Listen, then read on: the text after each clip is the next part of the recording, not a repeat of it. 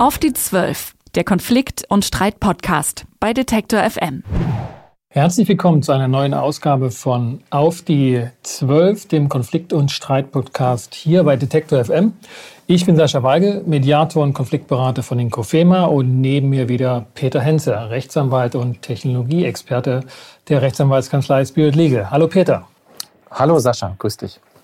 Ja, Peter, heute geht es bei uns um Gewalt im Amateurfußball. Im November und Dezember letzten Jahres kam es ja in jeder Zeitschrift und in jedem Newsportal dass die Gewalt gegen Schiedsrichter enorm zunimmt. Und wir hatten schon mal das Thema Konflikte im Profifußball. Da haben wir in der ersten Sendung mit jemandem gesprochen. Da ging es aber allein darum, wie Konflikte in einer Profimannschaft ausgetragen werden. Und da sagte der damalige Interviewpartner ganz lapidar, heutzutage brauchst du in der Fußballmannschaft keine elf Freunde mehr, die können auch so einfach gut spielen. Heute soll es um ein anderes Thema gehen, nämlich Gewalt im Amateurfußball. Aber Peter, woran denkst du noch, wenn du hörst Konflikte im Sport, im Fußball geschehen? Das ist ja ein weites Thema. Ähm, ja, ich selbst ähm, spiele auch noch Fußball. Ich spiele mittlerweile bei den alten Herren und ähm, schaue mir auch gelegentlich mal Spiele an bei uns äh, auf der Vereinsebene. Und ähm, das Thema Gewalt finde ich, äh, es kommt auch so aus den Gesprächen mit den Kollegen mit raus. Äh, das zeigt sich zuallererst natürlich in verbaler Gewalt. Das kennt jeder, der ins Stadion geht. Da wird auch mal gebrüllt. Da werden auch politisch nicht korrekte Dinge geschrien und gesagt. Ähm, was auffällt, ist, dass es auch in den Kinder- und Jugendsportbereich einsickert. Vielleicht auch schon immer da war, ich weiß es nicht. Es fällt mir jetzt vielleicht auch nur deshalb auf, weil ich jetzt selbst Kinder habe und es besonders störend empfinde. Und äh, dass es nicht mehr primär auf dem Platz geschieht, sondern vor allen Dingen von den Zuschauern herangetragen wird. Also äh, häufig sind es die Eltern, die ihre eigenen Kinder oder die Spieler einer anderen Mannschaft dann entsprechend anstacheln oder eben beleidigen. Und das äh, schmerzt schon. Und da ist der Ton anders, als äh, ich das gefühlt in Erinnerung habe. Okay, wir kommen also auch in das Alter, wo wir denken können, wo wir schnell denken, Mensch, das war früher anders. Ähm, und wir unterhalten uns dazu mit Frau Taya Fester von der Universität Tübingen, die als erstes eine Langzeitstudie zu dem Thema angefertigt hat, Gewalt oder Attacken gegen äh, Schiedsrichter und deren Sicherheitsgefühl. Ja, spannendes Thema. Ja, sie hat vor fünf Jahren das erste Mal die Schiedsrichter befragt, also es müssen mehrere hundert gewesen sein, jetzt nochmal. Und was sie herausgefunden hat und was sie für Tendenzen daraus ableitet, das hören wir uns am besten jetzt gleich an. Ja, schönen guten Tag, Frau Fester von der Universität Tübingen. Hallo, schönen guten Tag. Frau Fester, ähm, wir wollen heute zum Thema Gewalt und Sicherheitsgefühl im deutschen Amateurfußball mit Ihnen reden. Und das hängt damit zusammen, dass Sie eine Langzeitstudie dazu angefertigt haben. Ähm, was haben Sie herausgefunden? Also ich beschäftige mich jetzt schon seit vielen Jahren mit dem Thema und es kam immer wieder die Frage auf, wie sich denn die Gewalt und auch das Sicherheitsgefühl von Schiedsrichtern entwickelt hat und es gab einfach bislang noch keine Antworten drauf. Und ähm, ja, es gab einfach nichts Belastbares, immer nur gefühlte Wahrheiten. Und deshalb äh, war es jetzt ähm, schön, dass man endlich mal Zahlen hat, wo man eben belegen kann, was tut sich oder was tut sich nicht. Und was für mich auch ein bisschen überraschend war, dass die Befragungswerte beinahe identisch waren wie vor fünf Jahren bei ganz vielen Fragen. Man hätte jetzt vielleicht entweder erwarten können, also ich habe zumindest erwartet, es tut sich irgendwas. Der Verband hatte die Hoffnung, es tut sich eher äh, was in, positive. Sachen positive Entwicklung und äh, die Medien und viele andere hätten jetzt vor allem mit den jüngsten Ereignissen auch irgendwie wahrscheinlich vermutet, es wird immer schlimmer, es wird immer brutaler. Und dann war es dann doch ganz überraschend, dass sich fast gar nichts getan hat. Ja, also die Schiedsrichter fühlen sich gleich sicher oder unsicher, je nach Lesart wie vor fünf Jahren. Und es ist die Frage, was fängt man mit den Ergebnissen an? Ja, also jetzt vor dem Hintergrund, dass man von so einer Verschlechterung immer ausgeht, ist es eigentlich schon ein gutes Ergebnis. Also es gab zwei Befragungszeitpunkte. Ich habe mir natürlich auch angeschaut, was ist in dem Zeitraum dazwischen passiert, ja, dass man äh, eventuelle Veränderungen dann irgendwie auch deuten kann. Wenn, wenn jetzt rausgekommen wäre, die fühlen sich massiv sicherer oder massiv unsicherer. Woran kann das denn liegen? Also ich habe geschaut, wie entwickelt sich denn die objektive Gewaltbelastung anhand von Sportgerichtsurteilen, aber die äh, Haupt Herkunft der Daten sind sozusagen zwei Befragungszeitpunkte. Und da habe ich, um eben auch keine Verzerrungen drin zu haben, das waren beides mal eine Vollerhebung von allen württembergischen Schiedsrichtern und Schiedsrichterinnen, auch alle Spielklassen, jedes Alter, ähm, dass man auch wirklich sagen kann, okay, so so ist die Lage. Ich habe keine Einschränkungen bei der äh, Interpretation der Daten, weil das hatten wir in der Vergangenheit öfter. Nach meiner ersten Studie gab es auch ein paar, die sich das auch angeschaut haben. Die sind dann teilweise zu höheren Belastungswerten gekommen. Und da äh, war das Problem aber, dass das Online-Umfragen waren. Und wenn ich Online-Umfragen mache, ja, dann habe ich viel eher eine Verzerrung drin, weil wer fühlt sich davon angesprochen? Wer nimmt daran teil? Diejenigen, denen was passiert ist. Also es ist keine Überraschung, dass die Werte höher waren. Und deshalb haben die das einfach vor Ort ausgefüllt und dann war klar, äh, dass eben auch die teilnehmen, denen sowas nicht widerfährt. Und das betraf das ähm, baden-württembergische Gebiet oder konnten Sie auch auf Daten oder zumindest vergleichen mit den anderen Bundesländern dass dort Parallelschlussfolgerungen oder eben, dass es dort ganz anders ausschaut. Können Sie, können Sie da Schlussfolgerungen über das Bundesland hinaus geben? Bei der Befragung selber jetzt nicht, aber ich beobachte ansonsten auch natürlich die Zahlen, was passiert denn in ähm, bundesweit. Und da ist es auch so, dass zumindest die objektive Belastung, äh, es gibt hier und da schon immer wieder Schwankungen. Es gibt auch so Hotspots, wo besonders viel passiert. Wir haben regionale Schwankungen, wir haben saisonale Schwankungen. Aber in der Summe gibt es nicht mehr Vorfälle äh, als vor fünf oder auch vor zehn Jahren.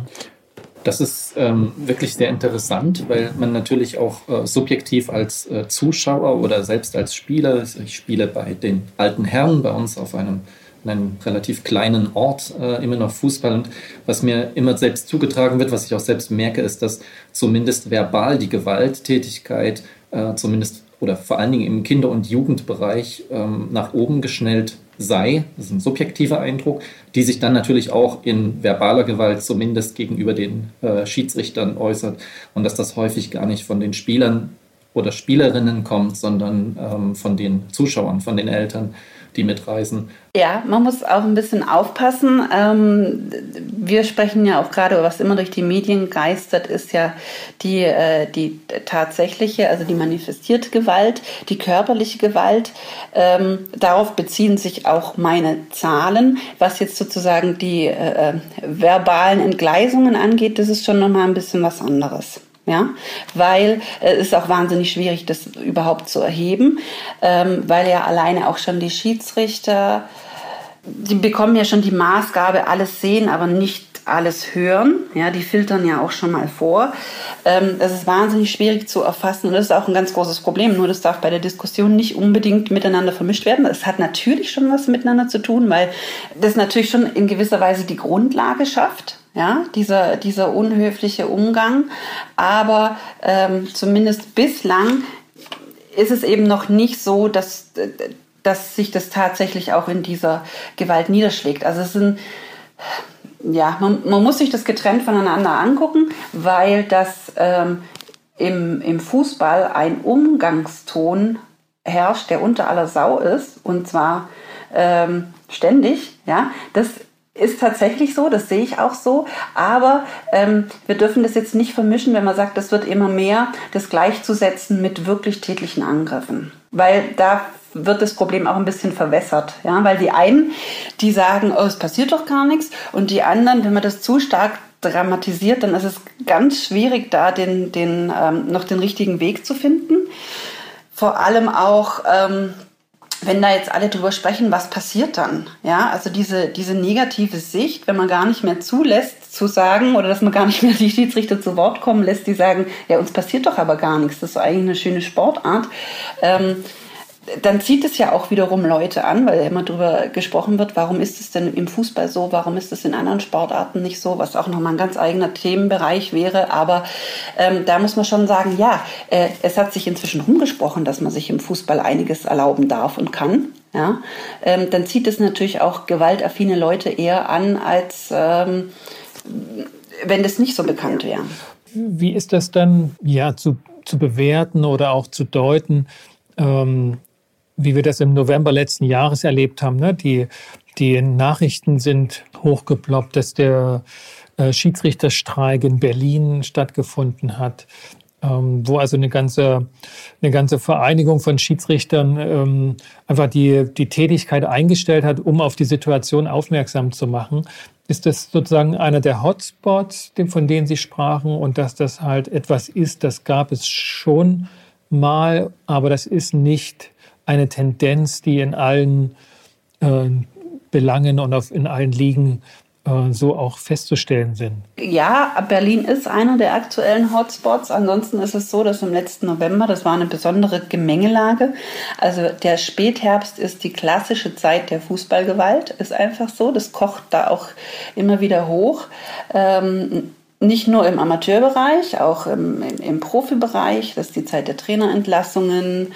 Ähm, da gibt es Fankrawalle. Also da, da ist immer schon besonders viel los. Und dann hatten wir die Besonderheit eben, dass da an einem Wochenende äh, das so massiv auch diese Berichterstattung war, es gab diesen, diesen Streik in Berlin und es gab den Vorfall in Münster und dann äh, haben alle ganz genau hingeguckt und dann war der nächste Fall und der nächste Fall und man hatte wirklich das Gefühl, und es ist ja auch so, bei der großen Anzahl der Spielen passiert ja auch tatsächlich einfach jedes Wochenende was. Jedes Wochenende gibt es ein, zwei, drei, vier, fünf äh, Schiedsrichter, die geschlagen werden und die darüber berichten können. Ja.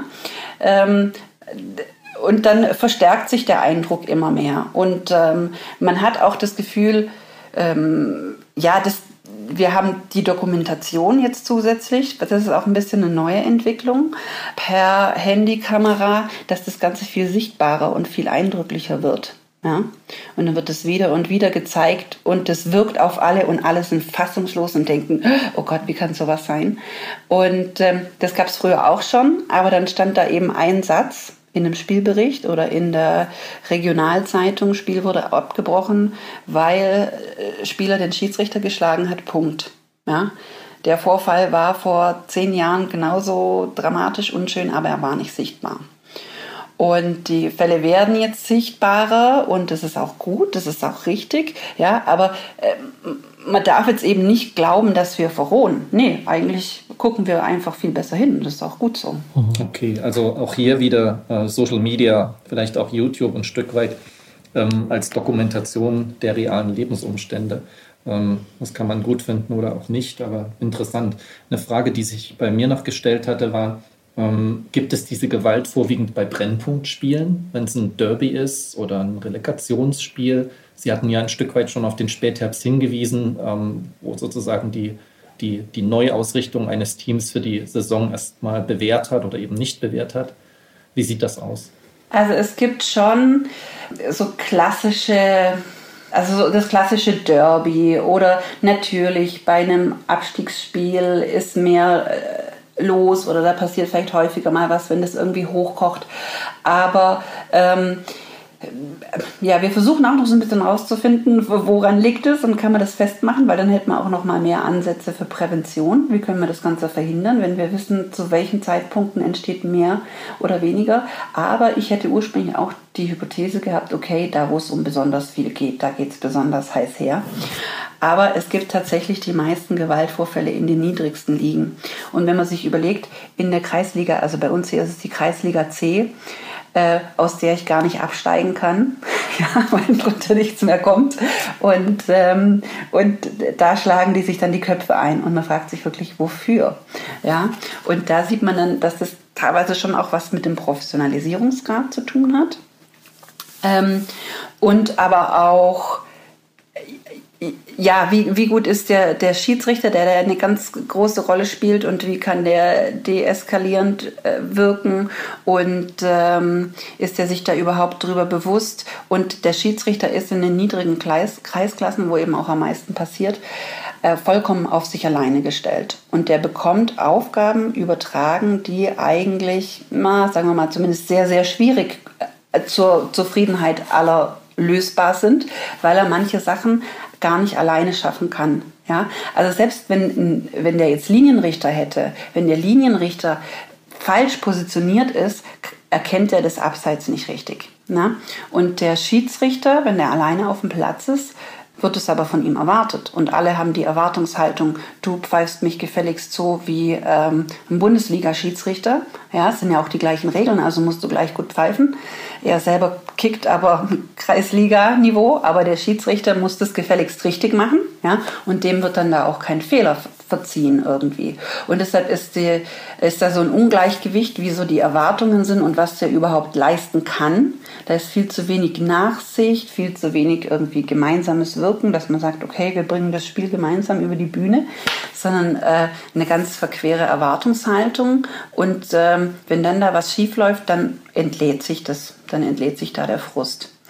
Und Ansonsten, wenn man sich jetzt überlegt, äh, wo ich mir auch immer gedacht habe, wie kommt es mit dem Spätherbst zustande? Also das hat auch schon was mit natürlich mit enttäuschten Erwartungshaltungen zu tun, wenn es eben nicht so gut läuft. Man kann sich bestimmte Sachen nicht mehr schönreden. Ähm, vielleicht spielt auch das Wetter eine Rolle, keine Sonne, alle sind ein bisschen depressiver. Ich lande im Matsch nach einem Foul und nicht im trockenen Gras. Vielleicht macht mich das auch aggressiver. Dann neige ich vielleicht eher zu einem äh, Gegenfoul. Das sind lauter so Kleinigkeiten, die dann vielleicht in der Summe dazu führen, dass es da häufiger vorkommt.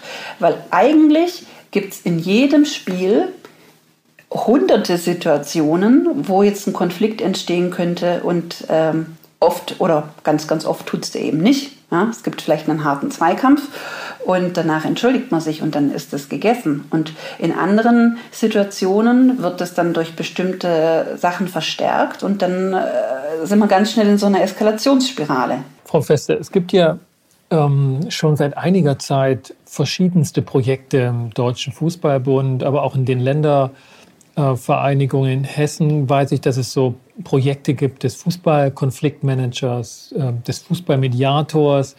Also das Problem ist nicht neu und es gibt verschiedene Projekte, die das schon angehen.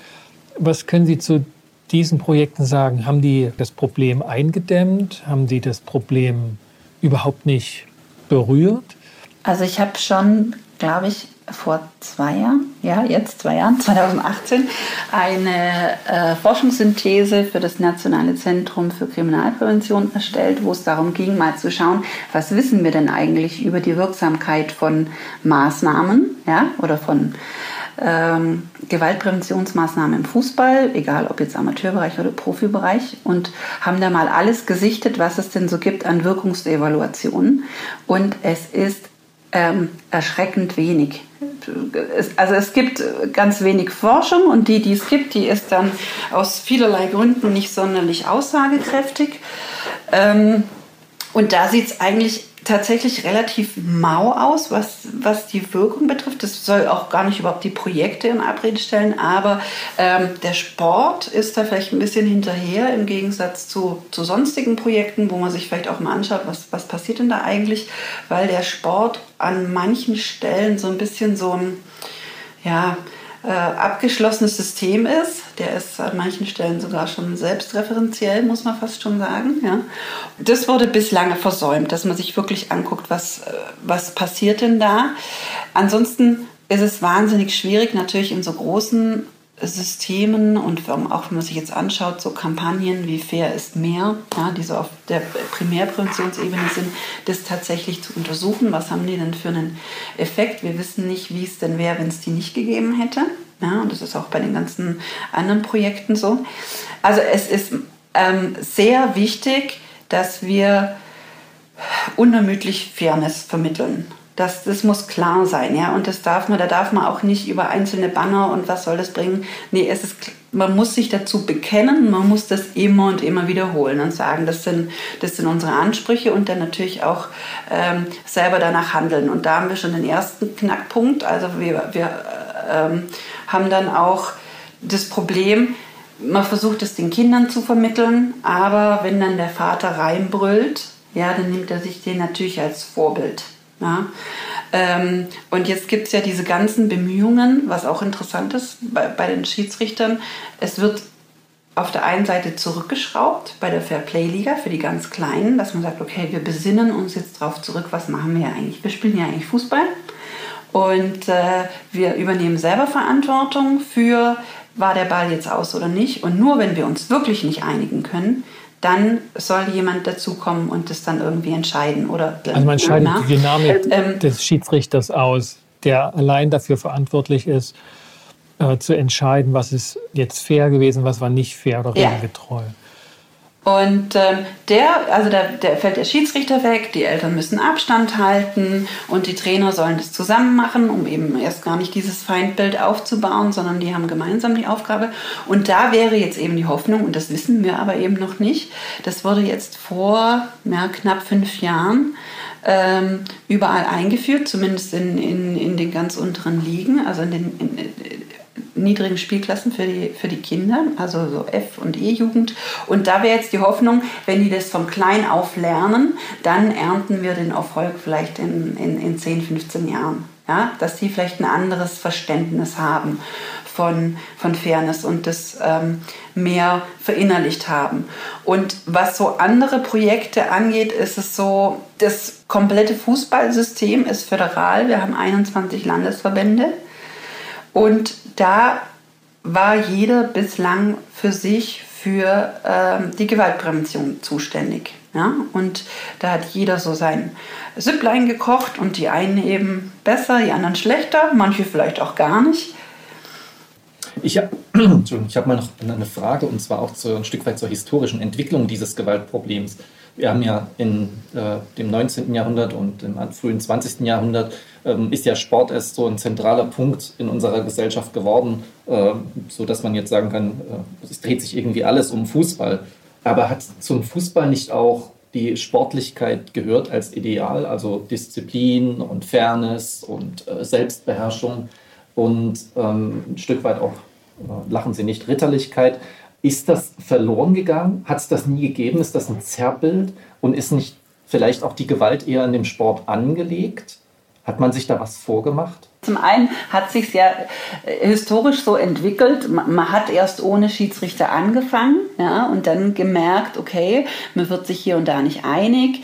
Ähm, der, der Kapitän muss dann mit dem anderen Kapitän sprechen. Die werden sich nicht einig. Wir holen uns einen Schiedsrichter dazu.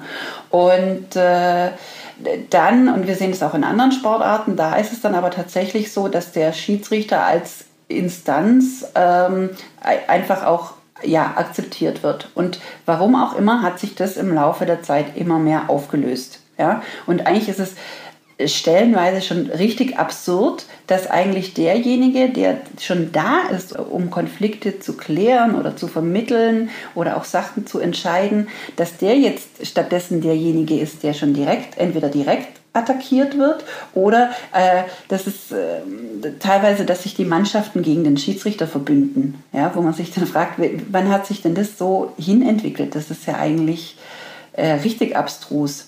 Ja? Und von dem her ähm, gibt es da definitiv eine, eine Fehlentwicklung und auch schon so eine Spirale, die schon auch mit äh, dadurch entsteht, dass ja Schiedsrichtern schon immer nachgesagt wird, das ist ein eigenes Völkchen und das sind ganz, ganz komische und ähm, wir sind die Spieler und die Schiedsrichter sind, sind, sind so ganz eigen. Das hat sich natürlich schon auch ein bisschen dadurch entwickelt, dass der Schiedsrichter so oft angegangen wird, ja, dass der jetzt schon vielleicht ganz anders auf den Platz kommt. Und für viele dann ja vielleicht auch arrogant rüberkommt, weil er einfach äh, sich erst gar nicht auf irgendwelche Diskussionen einlässt, weil er vielleicht weiß, dass er da eh nur verlieren kann. Und dann wird ihm aber das als arrogant oder abgehoben oder wie auch immer ausgelegt. Und dann geht es immer so weiter und man äh, wirft sich gegenseitig schon vornherein vor, dass das Spiel nicht richtig gepfiffen wird und dieses und jenes und ist dann so drin in so einer ja, negativen Entwicklung, die jetzt ja auch, ich weiß nicht, ob Sie es mitbekommen haben, in, vor allem in England geht die Diskussion jetzt ja los mit diesen Bodycams. Ja, dass der, der Schiedsrichter sich jetzt ausstattet, um dann sozusagen das, das Fehlverhalten zu dokumentieren, beziehungsweise das soll dann abschrecken. Ähm, aber das hat ja auch schon wieder so eine, so eine ganz negative Grundeinstellung, wenn ich doch schon davon erwarte, äh, also ich gehe da schon rein mit der Erwartung, es passiert was und ich kann es dir dann wenigstens nachweisen. Ähm, da rüstet man so hoch und man denkt sich, für was denn eigentlich? Das geht da, da ja schon, oder das war ja auch die große Hoffnung, dass man den, den Schiedsrichter dadurch entlastet ja, ähm, das einzuführen und auch diesen Druck wegzunehmen. Und ähm, ja, jetzt haben wir die Situation, auch jetzt in der, in der zweiten Saison, es wird noch mehr darüber gesprochen und immer mehr und man weiß gar nicht, ist das jetzt, wir jetzt nur in so einer Einführungsphase, wo das so äh, unsicher ist, aber jetzt wird dann halt nicht mehr auf den Schiedsrichter auf dem Platz geschimpft, sondern ähm, auf den Schiedsrichter im äh, Kölner Keller. Und äh, ist bis jetzt noch nicht so viel geholfen. Also bei manchen Sachen ja, man, man sollte da auch nicht ähm, zu sehr nostalgisch irgendwie verhängen, weil was zum Beispiel sehr viel gebracht hat, war ja dieses, äh, da haben am Anfang auch alle drüber gelacht, über die Einführung des Freistoßsprays. Ja, aber es ist jetzt eindeutig, man unternimmt diesen Täuschungsversuch einfach nicht mehr. Ja? Und das ist ja auch schon wie, wieder was, um jetzt auf dieses Ding zurückkommen, dieser faire Sportsgeist, die Ritterlichkeit. Es hat sich irgendwann ja schon so hin entwickelt. Ähm, ich spiele nicht mehr fair, sondern ich versuche dem Schiedsrichter vorzugaukeln, dass ich fair spiele. Ja, also es hilft, glaube ich, nur Sichtbarkeit in jeder Hinsicht und auch bei dem Videobeweis, dem man muss es sehen. Da wird ja immer noch auch viel zurückgehalten. Man sieht noch nicht alles und man kann dann über den Kölner Schiedsrichter schimpfen. Aber wenn wir sehen, dass es abseits war oder dass es umstritten ist, dann ist zumindest meine Beobachtung im Stadion auch eine andere Form von Diskussionsgrundlage da. Dann ist es ein Bild, das ist dann ein Fakt und, eine, und nicht mehr eine Schiedsrichtermeinung. Ähm, daher bin ich eher der, der, der Meinung, noch viel mehr davon, noch viel mehr sichtbar machen über digitale Medien und, und Technologien. Ähm, aber es ändert den Charakter des, des Erlebnisses oder des Sports, sagen wir es mal so. Das, das ist schon auf jeden Fall so. Ich finde die Beobachtung oder die, die Erkenntnisse aus dem Spray, das finde ich interessant, das habe ich noch nicht gehört gehabt. Was würden Sie denn für Empfehlungen daraus jetzt konkret ziehen, aus Ihren Beobachtungen, aus Ihren Gesprächen, die Sie mit den Kollegen haben? Was würden Sie dem DFB für den Profibereich, aber auch für den, für den Amateurbereich empfehlen? Also beim Profibereich ist es, ja, hm, es ist schwierig, vor allem auch im ähm, internationalen Austausch, wobei sich die Ligen gefühlt ja doch auch teilweise unterscheiden, wie, was so das Verhalten der Spieler angeht. Es ist ganz klar so, dass ähm, das Verhalten von äh, Bundesligaspielern, das wird auf dem Dorfplatz kopiert. Ja, und die sind sich, glaube ich, nicht bewusst, was sie da auch für eine Reichweite haben und was sie für Vorbilder und auch was für schlechte Vorbilder sie da sind. Also das ähm, vor allem vor allem auch wirklich die Trainer. Bei den Spielern ist es vielleicht auch noch so, okay, die sind emotional und die sind da drin und die wollen in dem Moment, aber der, der Trainer, der außen steht und dann da rumbrüllt und das sieht man jetzt auch bei der, also der erste wichtige Schritt ist jetzt meiner Meinung nach auch schon getan mit der gelben Karte für die Trainer, ja. Und da schimpfen aber alle drüber und es hat sich aber ja eigentlich nichts geändert, weil der Trainer darf, durfte sich vorher auch schon nicht unsportlich verhalten. Es wird ihm jetzt nur sichtbar gemacht. Und das sind wir jetzt auch wieder bei dem Punkt Sichtbarkeit. Der, der Schiedsrichter signalisiert, ihm und allem anderen im Stadion, so wie du dich verhältst, ist gerade einfach too much. Ja, schraub mal wieder runter. Und jetzt regen sie sich alle über die gelben Karten auf und ähm, fordern ihr Recht ein auf Emotionalität. Und ja, können sie gerne wahrnehmen, ja, aber dann müssen sie eben auch damit leben, dass sie dafür sanktioniert werden, wenn es zu viel ist. Also dieses, dieses Recht auf Ausrasten, das würde ich gerne mal sehen. Und äh, ja, da werden wir jetzt dann sehen, wenn es dann sozusagen, wenn dann der erste Trainer tatsächlich jetzt dann mal gesperrt wird, ja, dann wird es vielleicht nochmal hochkochen. Aber wenn man das viel konsequenter macht, wenn sich alle darauf verständigen, dass man das jetzt so macht, dann äh, erst dann kann sich äh, was ändern. Ja, weil es ist jetzt auch so, wenn jetzt ein Schiedsrichter, ich hatte eine Podiumsdiskussion ähm, mit dem Herrn Schmidt, einem Bundesliga-Schiedsrichter, und der sagt auch, ja, das ist keine schöne Entwicklung, aber wenn, ähm, wenn er jetzt anfangen würde, ähm, konsequenter zu pfeifen, dann wäre er der doofe Schiri, der viel zu kleinlich ist und das würden ihm dann alle vorwerfen. Ja? Also da müsste man eine gemeinsame Entscheidung treffen, okay, und der Witz ist ja, all das ist ja auch schon ähm, im Regelwerk vorhanden. Man müsste dieses Regelwerk nur viel deutlicher ausschöpfen, weil ähm, der Schiedsrichter kann auch schon jetzt bei Rudelbildung, bei Beleidigung, bei allem Möglichen, könnte er viel konsequenter vorgehen. Ja. Ja. Vielleicht ist es noch die Konzentration auf den Schiedsrichter auf dem Platz, dass der alles machen muss, wo sich dann auch alles fokussiert drauf, dass man das aufbricht und sagt, es darf auch jemand von außerhalb Entscheidungen treffen. Das kennen wir ja, ja auch von, von anderen Sportarten. Und das würde entlastend wirken, weil wir dann nicht mehr auf eine Person unsere Frustration äh, fokussieren könnten, sondern da sind dann schon mehrere. So, ne? Das ist ja selbst bei den Linienrichtern so, dass immer noch der im Zentrum das letzte Entscheidungsrecht hat, Thema Abseits. Ne? Es, es, fokussiert sich auf den zentralen Schiedsrichter. Und vielleicht, vielleicht muss man dieses, diese Tradition aufbrechen. Ja, das kriege ich natürlich ja. im Amateurfußball nur hin, wenn ich genau diesen Weg gehe, den Sie mit äh, dem Fairplay beschrieben haben, dass am mhm. Ende Spieler und Trainer gemeinsam ähm, ausmachen, wie man denn hier verfahren sollte.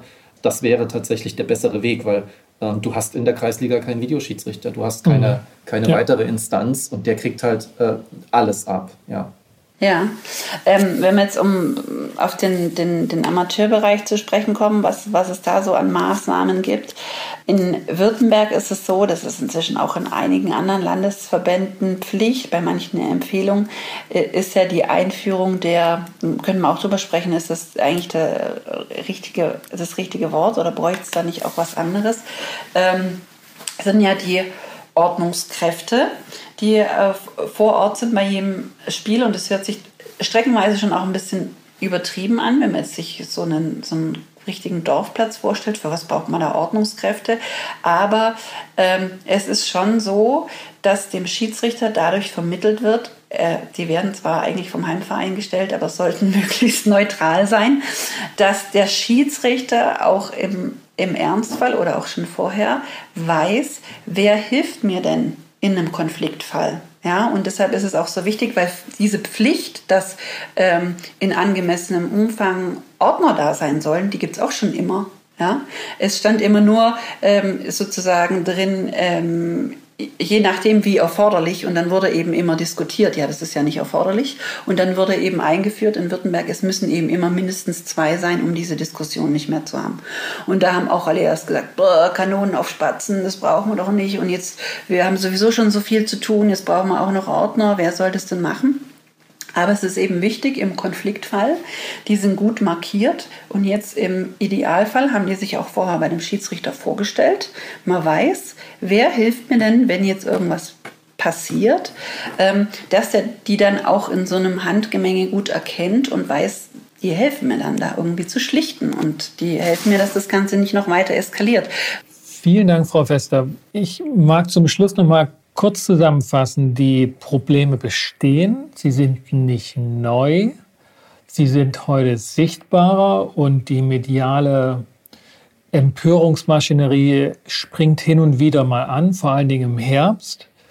Es gibt schon viele Regeln und Projekte, die das Problem angehen.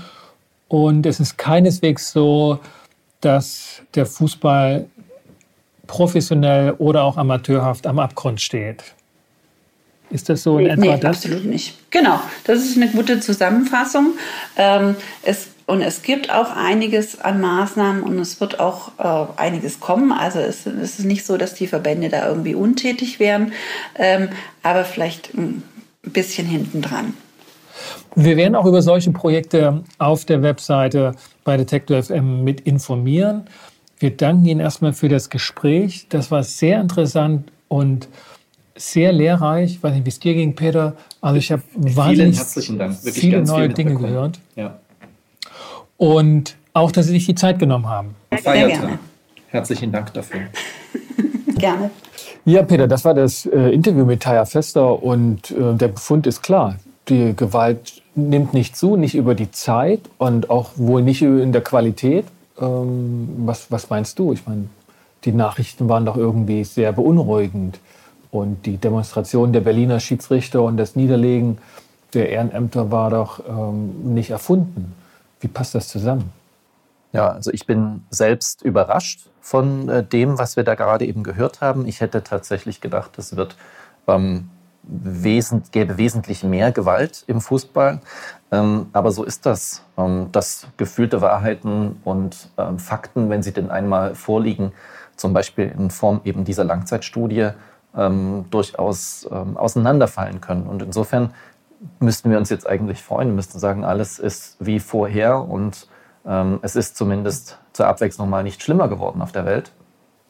Ja, ja. Was, was ich verstanden habe von dem Interview war, ähm, dass es also eine Studie war, die die Betroffenen, über die wir ja reden, über das Sicherheitsgefühl von, von Schiedsrichtern, dass die über die lange Zeit gesagt haben, ähm, wir haben kein äh, sch schlechteres, kein verängstigenderes Sicherheitsgefühl. Das ist wohl identisch geblieben. Ähm, und gleichwohl gibt es die äh, Erscheinungen, die auch, also in Berlin vor allen Dingen, ne, das war jetzt im letzten Winter, ähm, dass dort also demonstriert wird, weil sie Gewalt erfahren. Und das sind ja auch Tatsachen. Das scheint mir jetzt nicht nur gefühlt zu sein, im Sinne von eingebildet und nur vorgestellt.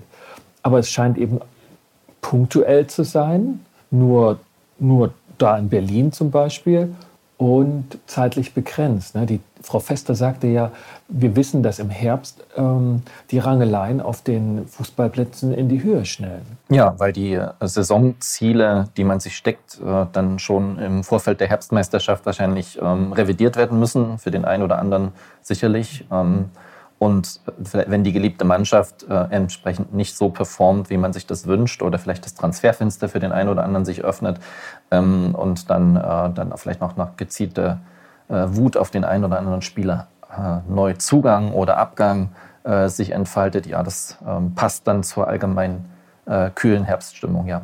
Für mich wieder, wieder erstaunlich, dass halt das Kontraintuitive in der Tatsache, ich sehe, dass dort Gewalt ähm, ist als Schiedsrichter oder ich erfahre selbst Gewalt und wie schnell der Schluss ist, dass ich es verallgemeinere und eine Tendenz ableite, die in dem Falle bundesweit der Fall ist, die flächenmäßig überall gleich ist, dass die Gewalt im Ganzen hochgeht. Ähm, da, da helfen tatsächlich dann solche Studien, die dann alle befragen und wo nicht sozusagen die betroffene Minderheit ähm, verallgemeinert wird. Und das ist schon für mich wieder ein wichtiger Befund.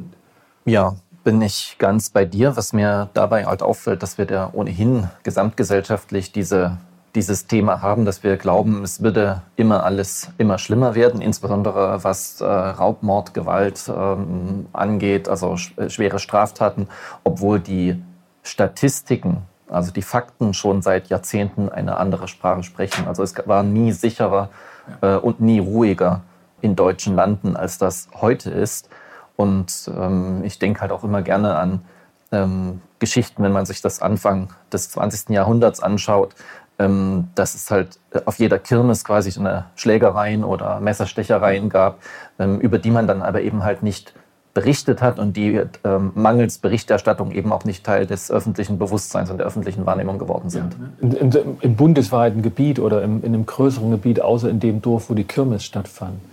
Ähm, das ist ja auch das, ähm, das Besondere, weshalb wir mit dem, was wir dann sehen und, und, und hören in den Nachrichten und Medien, ähm, was ja eine Realität auch ist, aber dass wir dann dabei sind, das so schnell auf unsere eigene Lebenswelt zu übertragen. Obwohl ich jetzt zum Beispiel eben nur eine, von einem Raubüberfall in Hamburg gehört habe ne? oder in München, was ja wirklich total weit weg ist und was völlig unwahrscheinlich ist, dass mich das selber betrifft. Aber die Bilder passen halt in unser, in unser, in unser Leben. Also früher habe ich halt diese, diese Informationen nicht gehabt und heute kann ich einfach äh, sehe ich das im Fernsehen oder sehe in der Zeitung.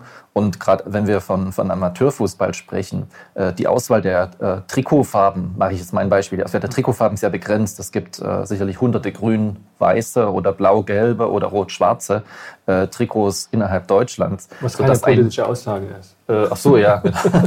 ja. Wenn ich ein solches Trikot, ein Foto von, einem solchen, von so einer Auseinandersetzung sehe, ich das durchaus wesentlich breiter assoziiere und sich plötzlich Hunderte angesprochen fühlen.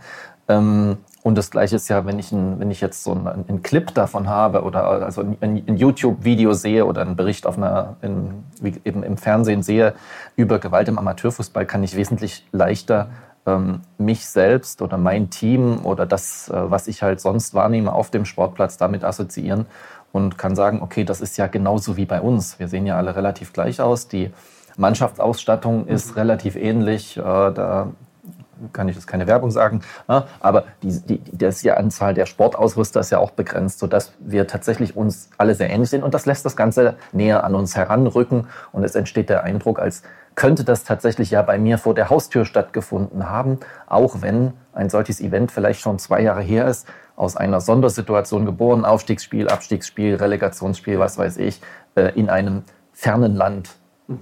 Ich erlebe es als, als unmittelbar und ähnlich zu meinem eigenen Erleben, was ich dort auf YouTube oder sonst wo sehe. Ja, ja. wir hatten darüber ja gesprochen, dass äh, du, da haben wir generell dieses Phänomen, es werden Einzelereignisse, die, wenn man Augenzeuge ist, die, die, die würde man eher vergessen und vielleicht auch nur punktuell wahrnehmen und dann kommt äh, unser Gehirn und verdrängt auch die Erinnerung oder vermischt das und vielleicht überwiegen da sogar positive Aspekte. Währenddessen, wenn ich das halt dokumentiert bekomme, Audio oder gar mit äh, Video, dann perpetuiert man das Ganze. Dann habe ich das dauerhaft abrufbar ähm, in einem YouTube-Channel vielleicht stehen und dann wird aus der äh, ein lokales Ereignis vielleicht sogar international bekannt und dann wird aus der Kreisliga halt ähm, die schlechte Sitten-Weltliga. Mhm. Da, da hat der da fällt mir eine, Erkenntnis ein, die der, die der amerikanische Psychiater und Psychologe ne, Stephen Pinker da geäußert hat, diese Paradoxie durch das Sehen in Nachrichten von, ähm, von Gewalt entsteht zunächst mal der Eindruck, dass es immer schlimmer geworden ist. Also jetzt sehen wir auch mal hier diesen Beispiel mit dem Amateurfußball, wo man ja wirklich üble Videos auf YouTube sich anschauen kann aus Dörfern und Städten, von denen man nicht mal glaubte, dass die existieren. Gibt es richtig schöne Playlists, ne? Hat sich jemand ganze, Mühe gemacht. Ganze Playlists gibt es dazu, ne? Und das ist zwar im ersten Moment den Eindruck äh, verschafft, oh, das wird immer schlimmer und das gab es früher nicht.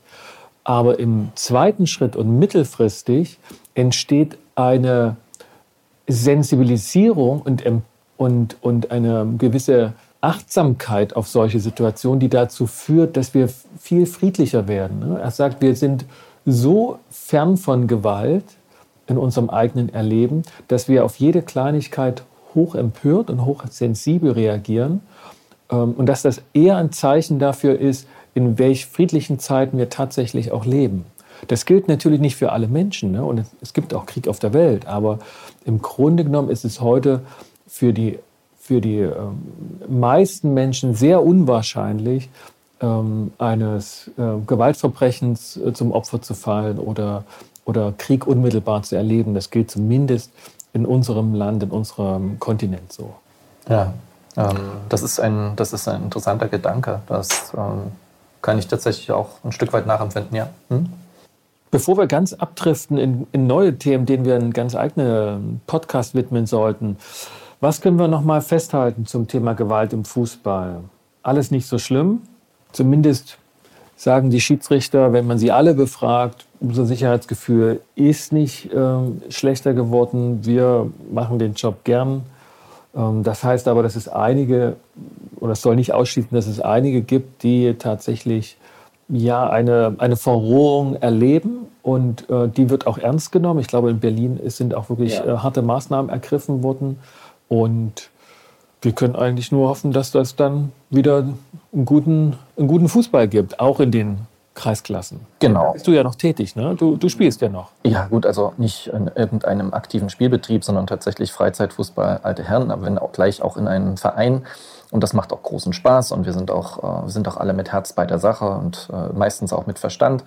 Und ähm, wir dürfen nur eines nicht ganz vergessen. Es ging in, diesem, in, diesem, äh, in dieser Studie im Wesentlichen auch um die tatsächliche körperliche Gewalt. Mhm. Ähm, da ist noch nicht viel gesagt, ob sich tatsächlich auch die verbalen Äußerungen im Rahmen halten oder ob es dort auch eine Verschärfung gibt. Ähm, ich mag das jetzt allerdings auch wieder bezweifeln, wobei die Beschwerden, dass gerade im Jugendbereich ähm, zunehmend von der Zuschauerseite, von der Elternseite äh, gepöbelt wird. Äh, das könnte man sicherlich noch mal genauer untersuchen. Generell finde ich es aber nicht schlecht, ähm, dass Leute sich dadurch gestört fühlen und dass man die Leute, die dann entsprechend pöbeln, äh, darauf anspricht, ähm, und versucht bei den Kindern und Jugendlichen eine gewisse Vorbildwirkung und vielleicht auch eine äh, Erziehung in die andere Richtung zu bewirken, von jung nach alt und nicht von alt nach jung. Ähm, das kann ja durchaus äh, nur, von, äh, nur von Nutzen sein. Okay, Peter. Das war auf die 12 mit dem Thema Gewalt im Amateurfußball, Sicherheitsgefühl von Schiedsrichtern.